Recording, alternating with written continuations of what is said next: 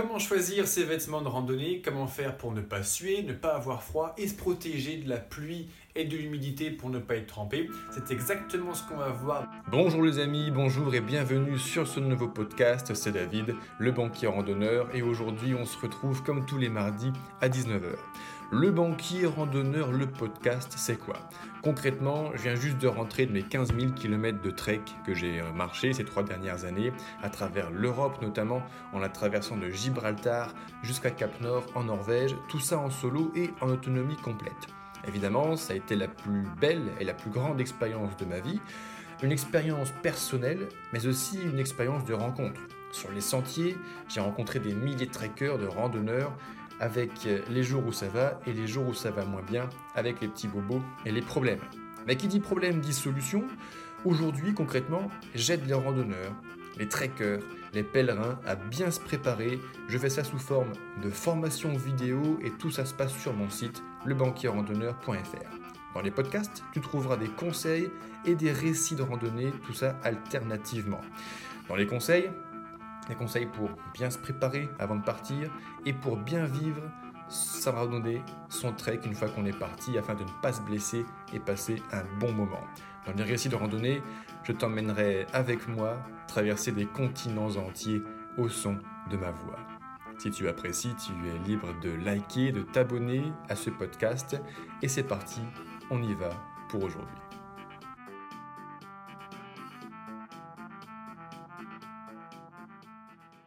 Bonjour les amis, bonjour et bienvenue sur cette nouvelle vidéo, c'est David. Et donc aujourd'hui, comme on vient d'en parler un petit peu, on va parler du système 3 couches. Le système 3 couches, c'est très simple, je le porte d'ailleurs sur moi pendant le tournage de cette vidéo.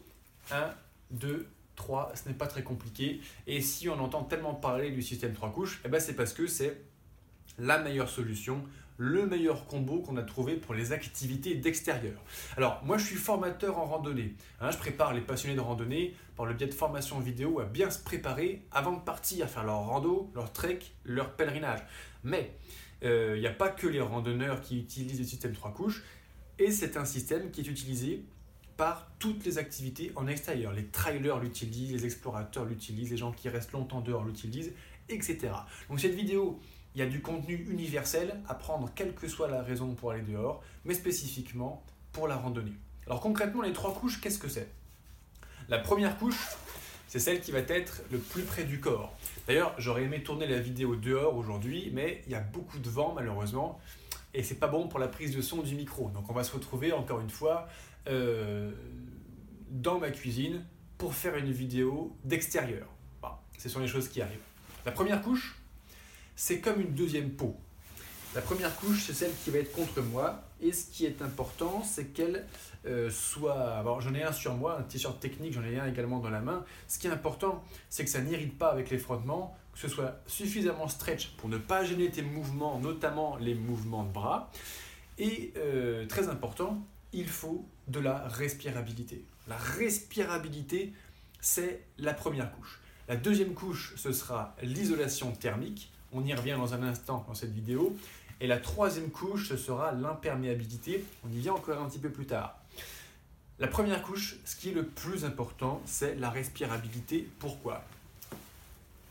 Quand on, fait de l'effort et quand on marche, même si c'est un effort doux, c'est quand même un effort surtout en randonnée estivale où on peut avoir des températures de 20, 30, 40 degrés Celsius, parfois sans ombre.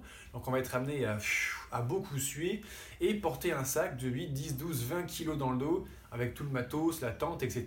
Ça représente une dépense énergétique supplémentaire, ce qui fait que quand tu es à la fin de l'ascension d'un col, à 30% dans la pente, à 40 degrés sans ombre, avec 15 kg dans le dos, la randonnée, oui, ça devient de l'effort physique important.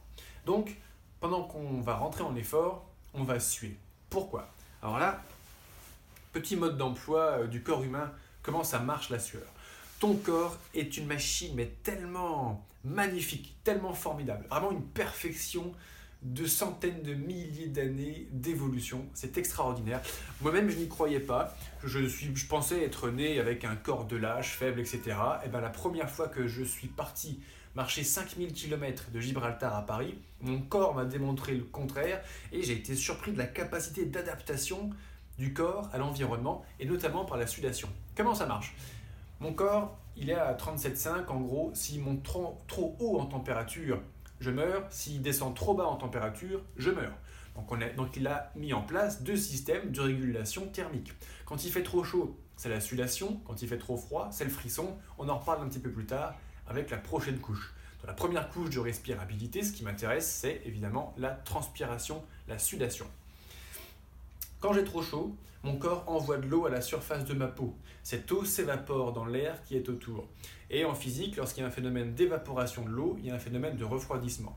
C'est exactement le même principe qui fait que ton frigo est froid et le système de ventilation, de refroidissement sous le capot de ta voiture, c'est exactement la même chose, c'est la même machine, sauf que là en plus c'est biologique.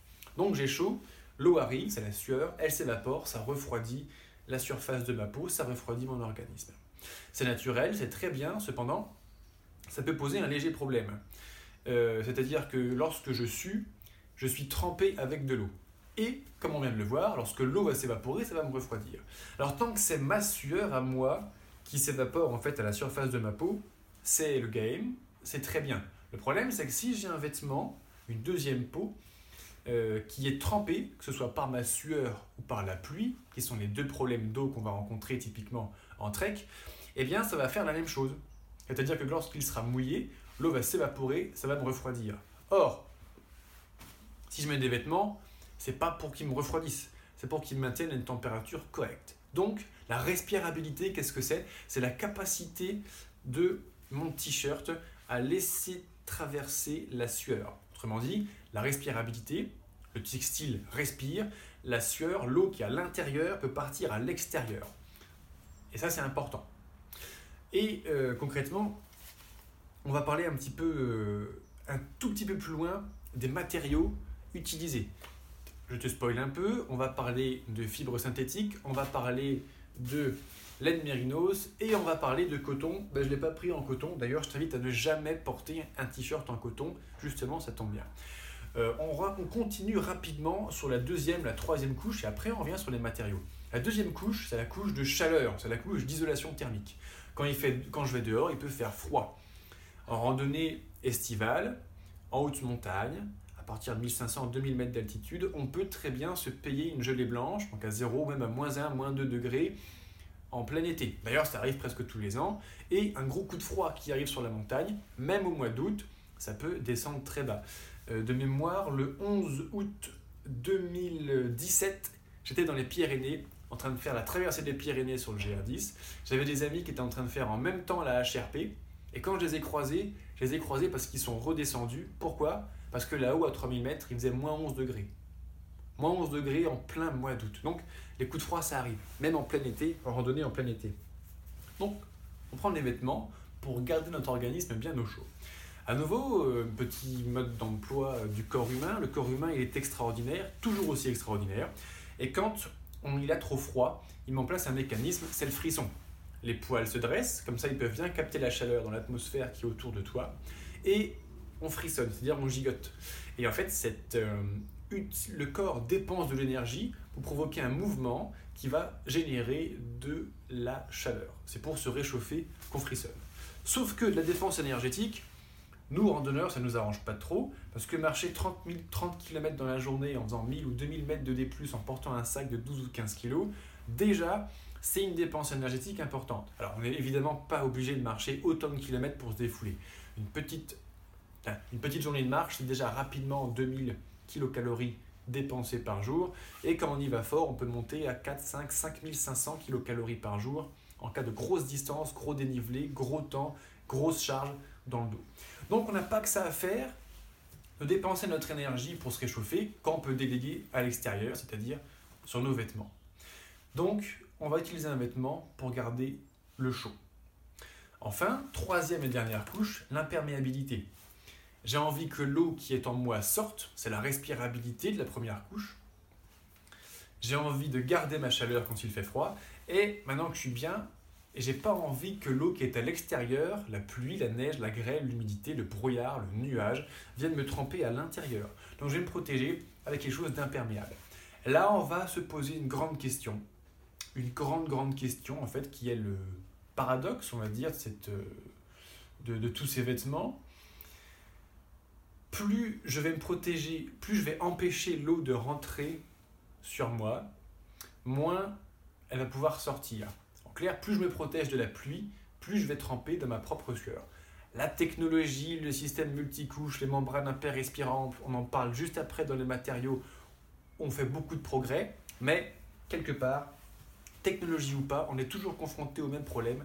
Tu as un curseur dans ta vie, et soit tu trempes dans ta sueur, soit tu trempes dans ton eau, et on va essayer de trouver un point d'équilibre au milieu avec le matériel qui est statistiquement le plus adapté à la pratique de la randonnée.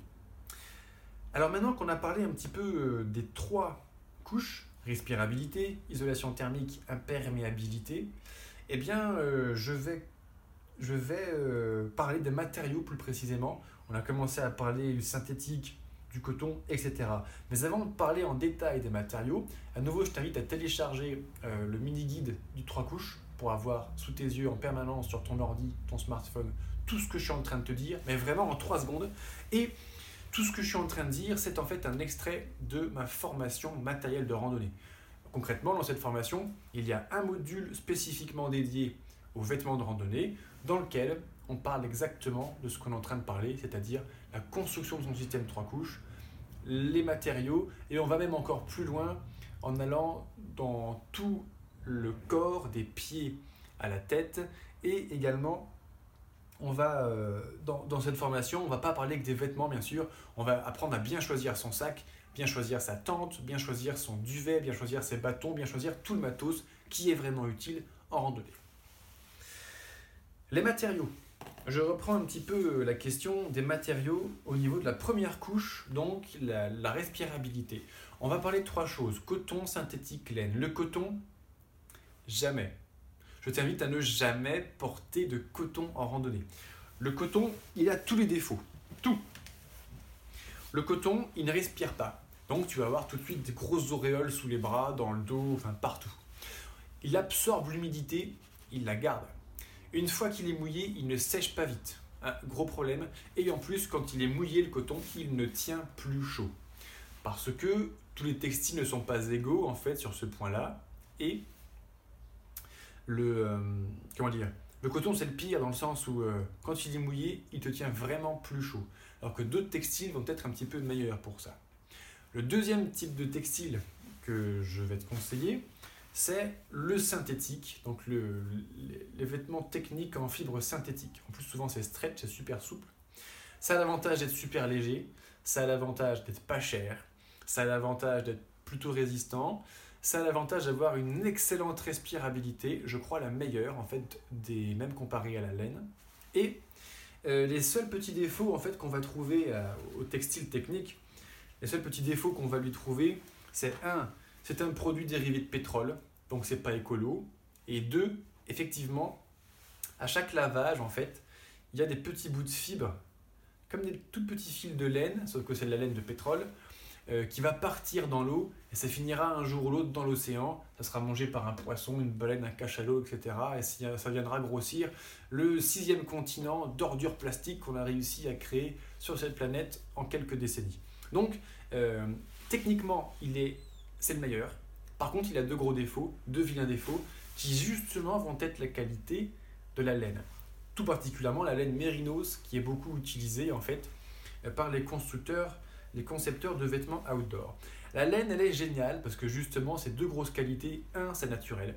Donc c'est bio, écolo, on va dire, entre guillemets. Et euh, non seulement c'est naturel, mais en plus la laine est un textile naturel qui a des propriétés extraordinaires. Antifongique, donc antimycose, antibactérienne, antimicrobienne. Ce qui fait que il n'y a pas d'odeur.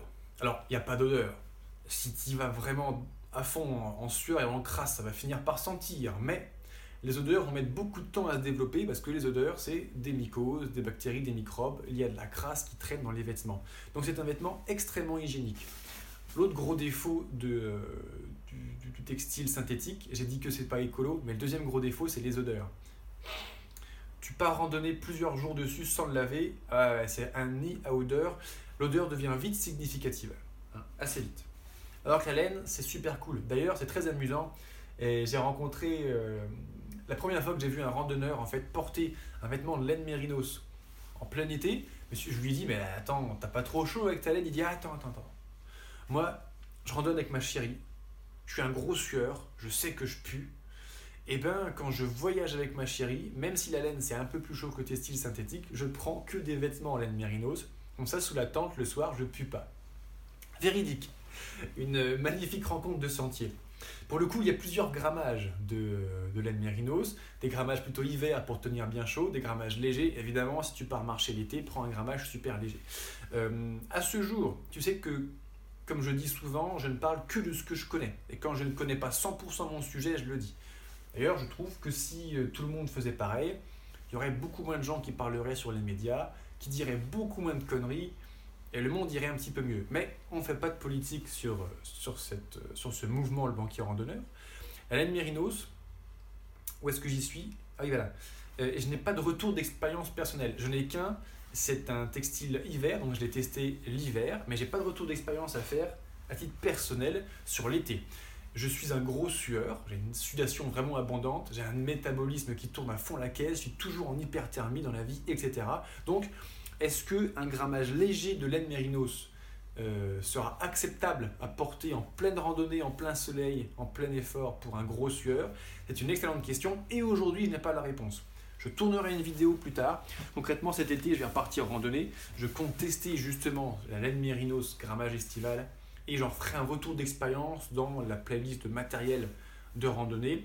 Donc on en parlera un petit peu plus tard. Si toi tu as des retours d'expérience sur le sujet, si tu as déjà expérimenté le t-shirt en laine mérinos en randonnée d'été et que tu es un gros sueur, ah bah surtout s'il te plaît, laisse-moi un commentaire juste en dessous pour me dire et pour nous dire à notre communauté de passionnés euh, ce que ça vaut vraiment, si c'est pas trop chaud, qui est la petite appréhension très certainement de beaucoup d'entre nous. Euh, les deux avantages de ouf de la laine mérinos, les inconvénients quand même c'est plus cher aujourd'hui, beaucoup plus cher, c'est plus fragile également. Euh, c'est moins respirable et ça sèche moins vite. Ça, euh, le textile technique, en randonnée estivale, je le lave dans un torrent, je le mets sur mon sac, en grosse chaleur d'après-midi, deux heures plus tard, il est sec. Laine mérinos, c'est beaucoup plus lourd, beaucoup plus lent à sécher. Voilà pour les trois types de textiles, trois types de matériaux qu'on peut trouver en fait pour la première couche, qui est la respirabilité.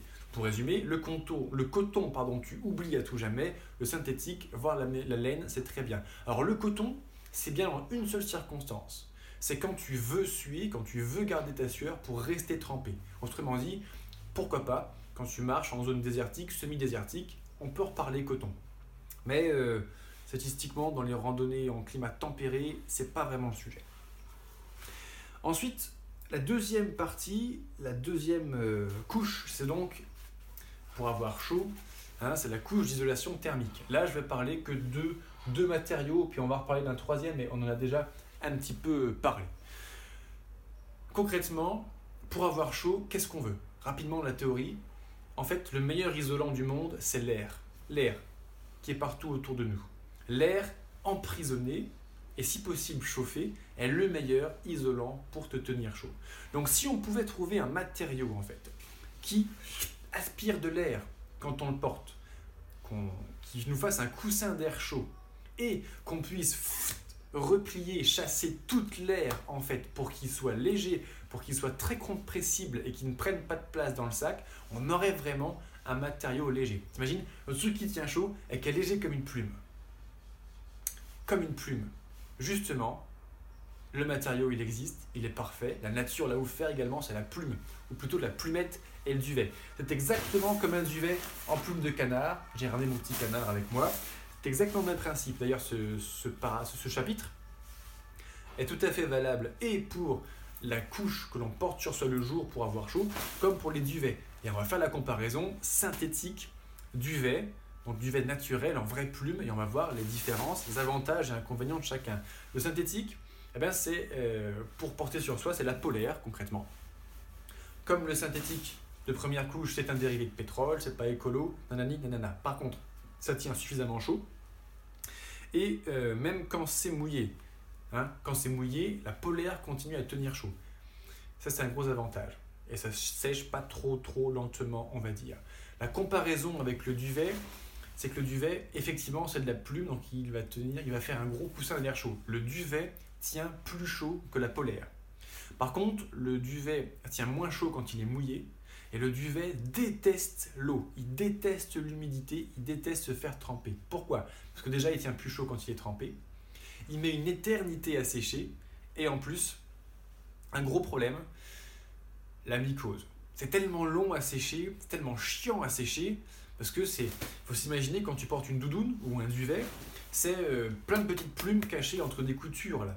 Donc pour que l'air et le soleil aillent sécher tout ce qu'il y a à l'intérieur dans l'épaisseur, c'est super chiant. Alors, euh, ça a largement le temps, si tu peux pas le mettre tout de suite au soleil à la grosse chaleur, eh ben ça a le temps de moisir et de choper des mycoses. Concrètement, tu vois des petits points noirs, gris, verts qui apparaissent sur ton duvet. Je ne sais pas si on va le voir à la caméra, mais concrètement, comme ça. Et euh, une fois qu'elle s'est installée, elle s'est installée la mycose après. D'ailleurs, ça sent au toucher. Hein. Ça sent au toucher que le textile a été. Euh, pas qu'elle a vu. Hein. Bref. ce, duvet, il a traversé l'Europe, hein, de Gibraltar à Cap Nord, donc en traversant l'Écosse et en traversant la Norvège, la Suède et la Finlande. Et il s'est fait plus, pardon, dessus pendant des mois, pluer, n'importe quoi. Il s'est fait pleuvoir dessus, il a pris l'humidité, il a fini par mycoser. Ça, c'est la plaie. Par contre, en termes de rapport poids Isolation, c'est le meilleur, parce que la plume, ça pèse rien. On l'a fait une expression, et j'ai comme une plume. Ça fait un gros volume d'air, ça fait un gros coussin d'air chaud, c'est ce qui tient le plus chaud. Donc, euh, c'est très compressible. Compressible, c'est-à-dire qu'une fois que tu ne l'utilises plus, tu le plies, tu chasses toute l'air. Ça prend très peu de place une fois rangé dans ton sac. Euh, je reparle, donc voilà pour les, les, deux matériaux principaux pour la couche qui va te tenir chaud, synthétique ou le duvet. Pour récapituler, synthétique, ça tient suffisamment chaud, ça continue à tenir chaud même quand c'est mouillé, et euh, ça accepte un petit peu d'être mouillé. Le duvet, pas du tout. C'est ce qui tient le plus chaud, c'est le meilleur isolant, mais ça marche beaucoup moins bien quand c'est mouillé et ça sèche super lentement, ça a le temps de moisir. En plus, le doudoune, le duvet, c'est beaucoup plus cher et beaucoup plus fragile que la polaire. Maintenant, alors je ne vais pas rentrer dans le détail, aujourd'hui les concepteurs de vêtements invente des vêtements hybrides avec euh, moitié, euh, moitié polaire, moitié doudoune, la doudoune sur les organes vitaux, et puis du stretch soft shell ici, et puis de la polaire stretch sur les bras. C'est très bien, mais c'est de la technologie. Je pense que c'est un peu de la masturbation intellectuelle.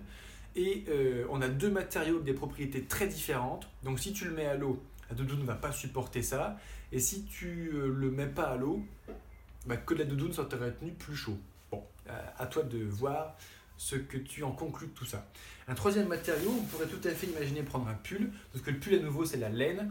La laine, ça va être entre le synthétique, on va dire, et la doudoune, euh, avec les avantages hygiéniques de la laine, si c'est quelque chose d'important pour toi, et écologique de la laine. Par contre, ça va tenir moins chaud que la laine, et pareil, que ça tiendra moins chaud que le duvet, pardon, et la laine également, une fois que c'est mouillé, c'est mouillé, ça tient pas aussi chaud que de la polaire synthétique. Le troisième morceau que l'on va voir, ah oui, c'est l'imperméabilité, la troisième et dernière couche, celle qui va me protéger du brouillard, de la pluie, de la neige, de la grêle, etc. Alors ça c'est très important et on va faire un petit peu de chiffres, donc ça va être un petit peu moins digeste on va dire dans les, dans les prochaines secondes cette vidéo parce qu'on va parler d'imperméabilité et de respirabilité. Concrètement, les concepteurs de vêtements utilisent une unité de mesure pour dire si ce vêtement résiste bien à l'eau ou pas. Pour l'imperméabilité, on parle de millimètres ou de schmerber. Millimètre, schmerber, tout ça c'est pareil. Plus est haut, plus ça résiste à l'eau. Concrètement, 2000 mm Schmerber, c'est du soft shell. C'est exactement ce que je suis en train de porter pendant le tournage de cette vidéo. Soft shell, ça veut dire que ça résiste à une petite averse, à l'humidité, mais une averse prolongée ou une grosse averse d'orage, ça va te tremper, ça passera au travers. Entre 2 et... Euh, ah, j'ai plus, mon... plus mon graphe sous les yeux, je comptais le faire de mémoire. Entre 2 et 10 000 mm Schmerber, on est sur du hard shell. Donc ça résiste mieux.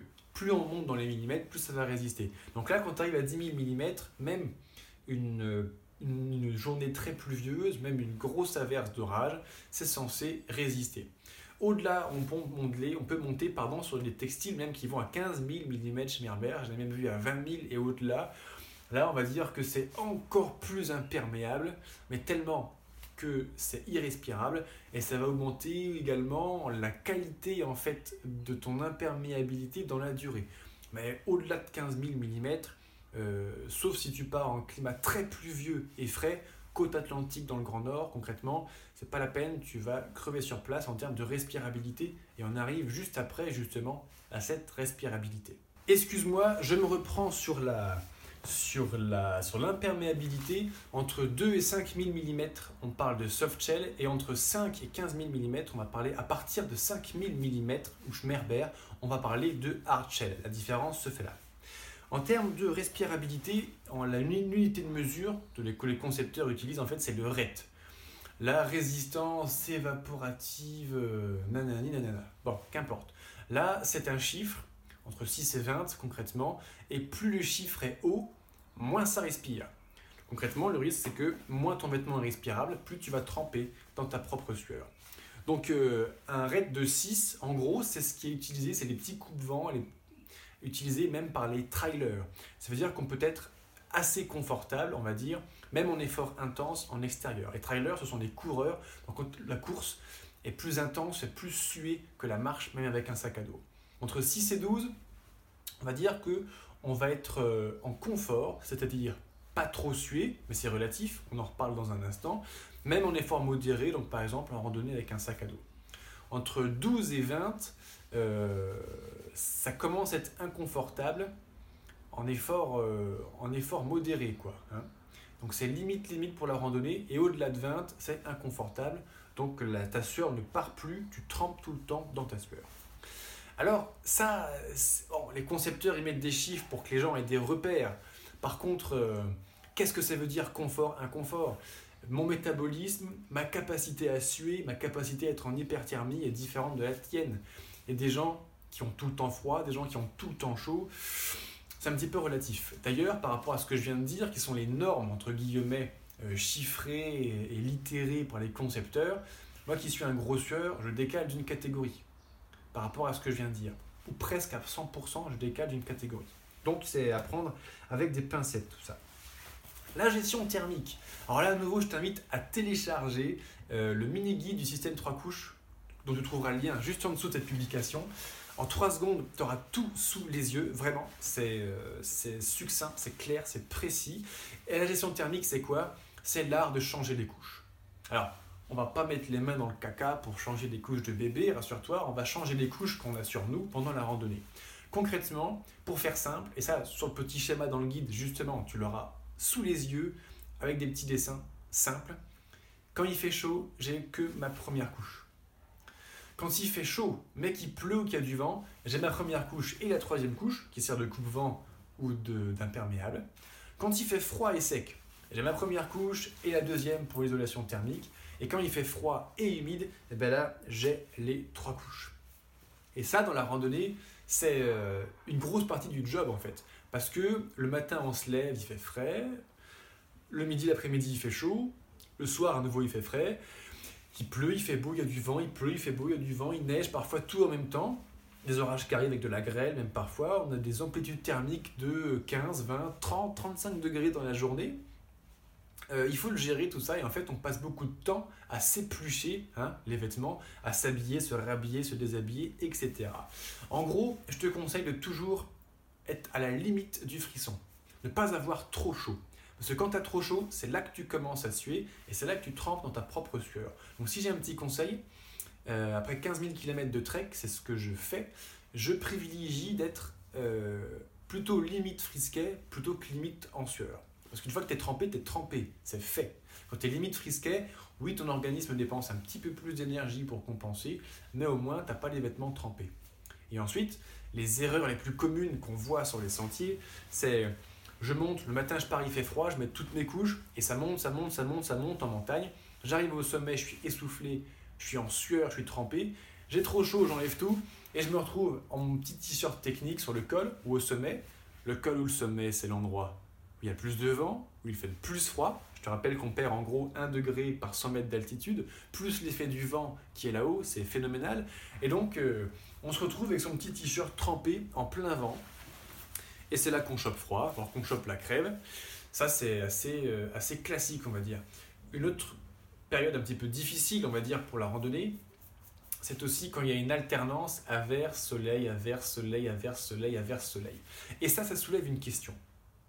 Parce que dans la troisième couche, j'ai dit que je porte un soft shell. Habituellement, le, grand classique, on va dire, c'est t-shirt technique ou laine, c'est polaire ou doudoune, et c'est euh, shell ou poncho. Ah, c'est le shell le plus répandu, mais le poncho existe quand même. Beaucoup de gens détestent le poncho, j'adore le poncho. Depuis que je l'ai essayé, je ne mets plus que ça. J'adore ça. Et concrètement, dans une alternance soleil averse, soleil averse, c'est vraiment génial parce que je prends un poncho full zip, donc avec un grand zip que je peux enlever facilement, seul, sans galérer. Et ce qui fait que quand l'averse arrive, je le mets sur moi et sur mon sac. Dès que l'averse est terminée, en continuant à marcher, je l'enlève et je le range sous une bretelle pour faire le sécher. Et dès que je vois que l'averse va revenir, je fais la même chose. Lorsque tu as un manteau, un hardshell, à chaque fois, il faut enlever ton sac, enlever le sursac, enlever le hardshell, le remettre dans le sac, etc. Tu perds un temps monstre, pas possible. Donc le poncho est beaucoup plus souple d'utilisation, mais ça, c'est tellement. C'est tellement, on va dire, euh, tellement important que je ferai une vidéo hardshell ou poncho bientôt qui sera publiée et on en reparlera en détail. Je te conseillerais même mon poncho élémentaire noir qui est mon poncho préféré que j'ai trouvé sur le marché. On en reparlera un petit peu plus tard. Allez, je t'invite pour la dernière fois à profiter du mini-guide à télécharger gratuitement juste en bas de cette publication. Je te remercie de m'avoir euh, écouté jusqu'au bout.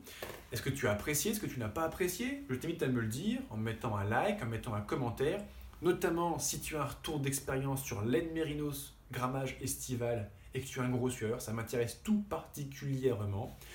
Abonne-toi sur cette chaîne et je te dis à mardi prochain pour une nouvelle publication, comme d'habitude.